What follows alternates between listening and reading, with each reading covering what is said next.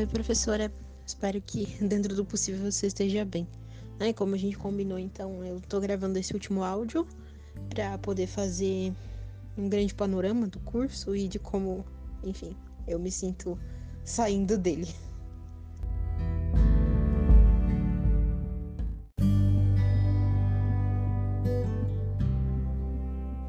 Antes de tudo, eu queria dizer que eu, em partes, estou um pouco desesperada, porque eu vou me formar.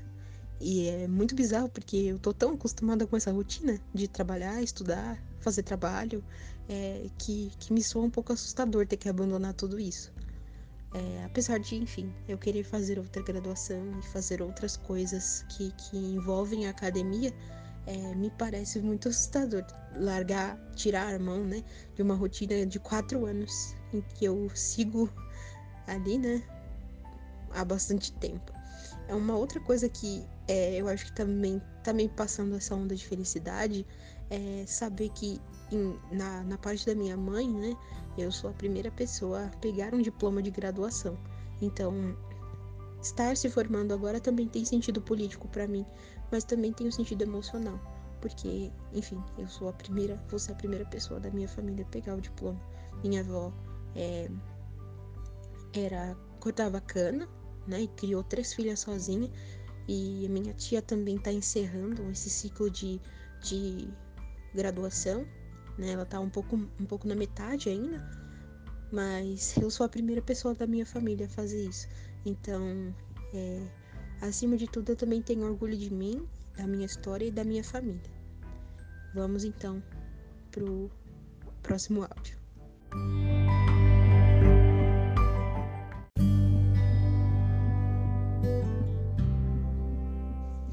Bom, é, para fazer então um panorama do curso, é, apesar de ter sido um curso extremamente prazeroso, né, em termos de, de conteúdos, eu gostei muito de, da maioria das disciplinas, apesar de ter tido dificuldade em outras, foi um curso deveras difícil. É, difícil em termos psicológicos, porque eu passei vários perrengues desde o primeiro ano, né, afinal de contas eu cheguei na metade do primeiro semestre, então eu perdi grande parte dos conteúdos e tive que fazer reposição. Então eu chegava na PUC meio-dia e saía meia-noite. então eu já tive esse primeiro desafio. É, durante todos os anos do curso eu passei por desafios financeiros também, é, que acabaram prejudic me prejudicando psicologicamente em alguns momentos. Mas enfim, não é o, o intuito do, do, desse áudio, né? É, de forma geral, eu gostei muito de todas as disciplinas. Acho que se eu pudesse, eu voltaria e faria tudo de novo. Mas com o meu currículo, eu acho. Porque o meu currículo tinha geografia política, que foi, assim, uma das minhas matérias favoritas do curso até hoje. É, a professora era sensacional. E, e eu acho que o que mais me incentivou a não desistir foram vocês, professores sabe? Que, que sempre nos incentivaram, mesmo quando as coisas estavam difíceis. É, de forma geral, eu me sinto muito preparada, né? Metodologicamente falando, é, no sentido de conteúdos. Eu acho que a PUC nisso é, não tem nenhuma falha, sabe? Todos os profissionais da PUC docentes são extremamente qualificados. É, nós conseguimos assim realmente absorver os campos das ciências sociais de uma forma muito abrangente, muito detalhada e vocês sempre nos incentivaram a pesquisar as coisas por fora, né? Coisas que nos tivessem eh, despertassem o nosso interesse e sempre nos deram essa liberdade de sugerir coisas para que nós façamos, né? E a gente sempre teve muita liberdade para fazer isso. E é uma coisa que eu espero carregar durante os anos de os meus próprios próximos anos de docência, né? De ter essa liberdade, de, de ter esse ensino flexível e compreensível.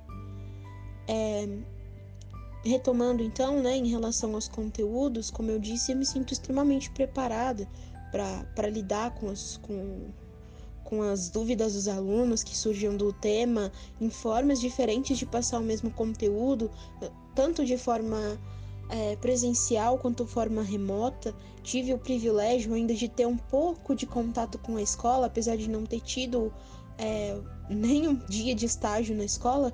É, eu participava do PIBID, né?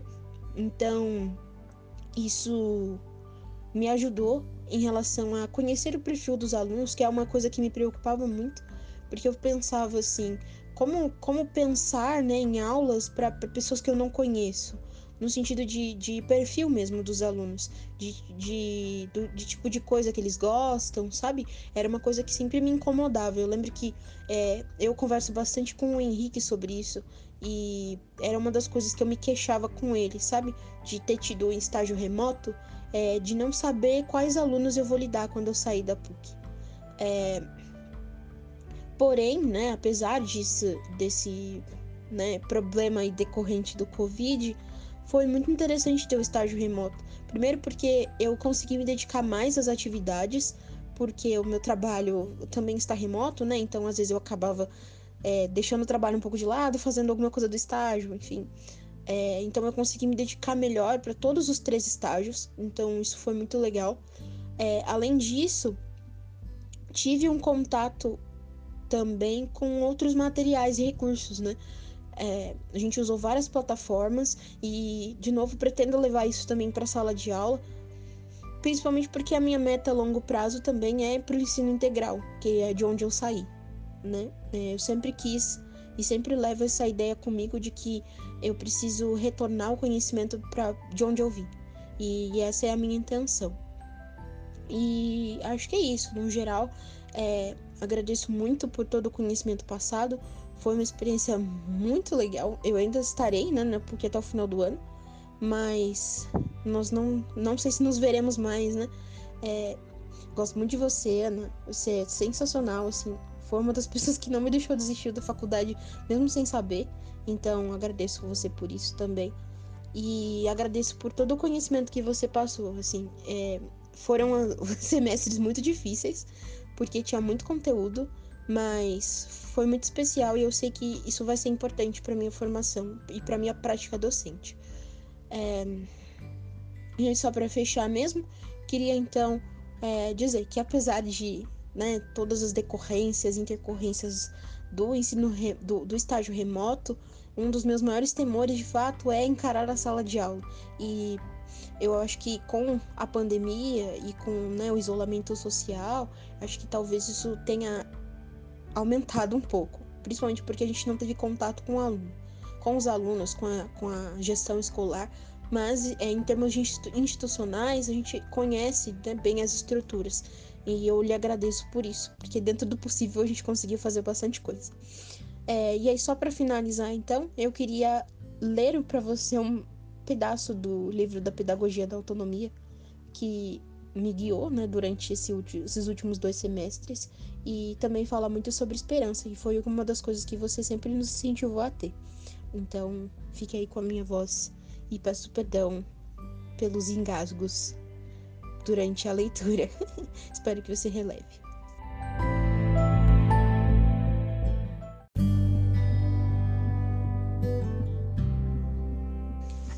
Bom, Paulo Freire então nos diz o seguinte: não posso ser professor se percebo cada vez melhor que, por não poder ser neutra, minha prática exige de mim uma definição, uma tomada de posição, decisão, ruptura. Exige de mim que escolha entre isto e aquilo. Não posso ser professor a favor de quem quer que seja e a favor de não importa o que. Não posso ser professor a favor simplesmente do homem ou da humanidade, frase de uma vaguidade demasiado contrastante com a concretude da prática educativa.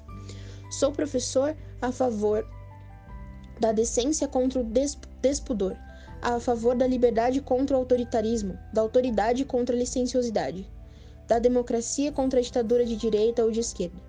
Sou professor a favor da luta constante contra qualquer forma de discriminação, contra a dominação econômica dos indivíduos ou das classes sociais.